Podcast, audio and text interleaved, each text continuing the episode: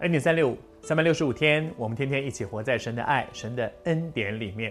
蒙福的人生，以撒的人生。再说，蒙福不表示无风无浪，风平浪静不一定是真的好事。有的时候风平浪静，你反而觉得好无聊哦。你就说好山好水好无聊，因为好像每天都好好的，呃，很无聊。可是生命里面有山有谷。虽然有的时候好像会让人紧张，会让人担心，会让人害怕，你却可以经验一个丰富的人生，人生非常丰富。好像以撒跟利百加不生孩子，祷告怀孕了，哇，怀孕的过程里面很痛苦，祷告哇走过了，然后两个孩子生下来了。圣经从来不美化任何一个人，所以其实我们也不需要把任何一个人。把他们好像很崇拜，哇，很崇拜我们牧师，很崇拜我们长老，千万不要这样，因为每个人其实我们承认，我们不过就是个平凡的人，都一样，大家都不过是个平凡的人。以撒很蒙福，可是以撒跟利百加他们有没有问题呢？有，你在圣经里面看到他们两个这一对夫妻偏心。两个孩子，双胞胎，很不一样。一个喜欢打猎，一个很文静，在在这个帐篷里面喜欢喜欢这个这个烹饪，喜欢做做菜，喜欢这个跟妈妈在一起。爸爸很喜欢老大，因为喜欢吃他打的野味，他喜欢打猎。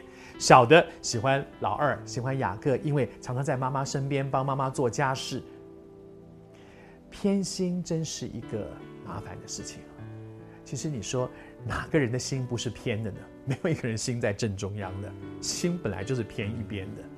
但是我们会不会有各自我比较喜欢的呢？我也有两个孩子，我们家两个小孩，老大老二就是很不一样。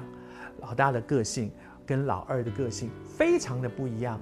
那会不会做爸爸的人，或者是齐眉师母做妈妈的人，在心中暗自想：哎呦，老大这个我我很欣赏啊，老二那个我很会啊，一定会嘛。因为就是看着他们两个小孩长大，就是不一样。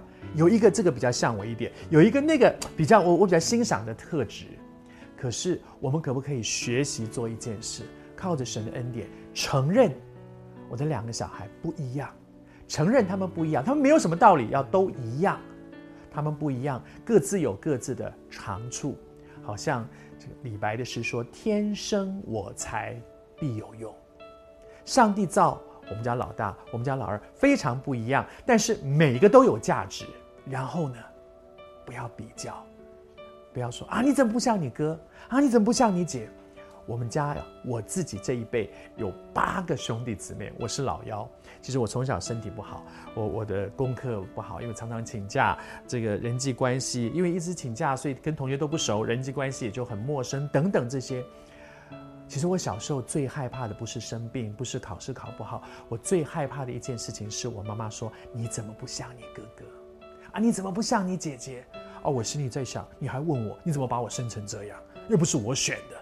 但是其实我没有办法选择我是怎么样一个人，你也没有办法选择你的孩子是怎么样的孩子。但是请你相信，上帝造每一个人都有价值，承认他们不一样。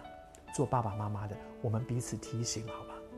不要拿孩子互相比较，他们每一个都是在上帝眼中独一无二的。